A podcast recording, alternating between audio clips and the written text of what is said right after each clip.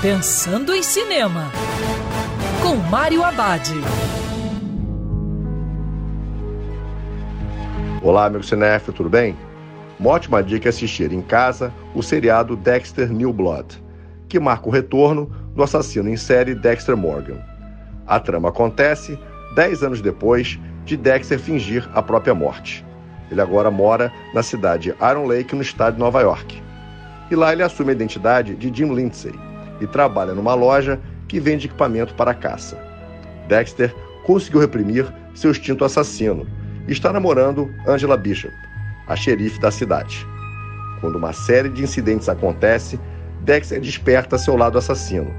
Para piorar, seu filho Harrison chega na cidade e sua verdadeira identidade pode ser descoberta. Os fãs sempre reclamaram do final do seriado original. Dexter New Blood é uma tentativa de corrigir esses erros.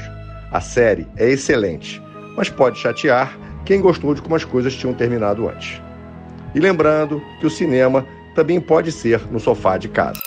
Quer ouvir essa coluna novamente?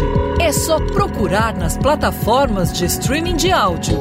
Conheça mais dos podcasts da Band News FM Rio.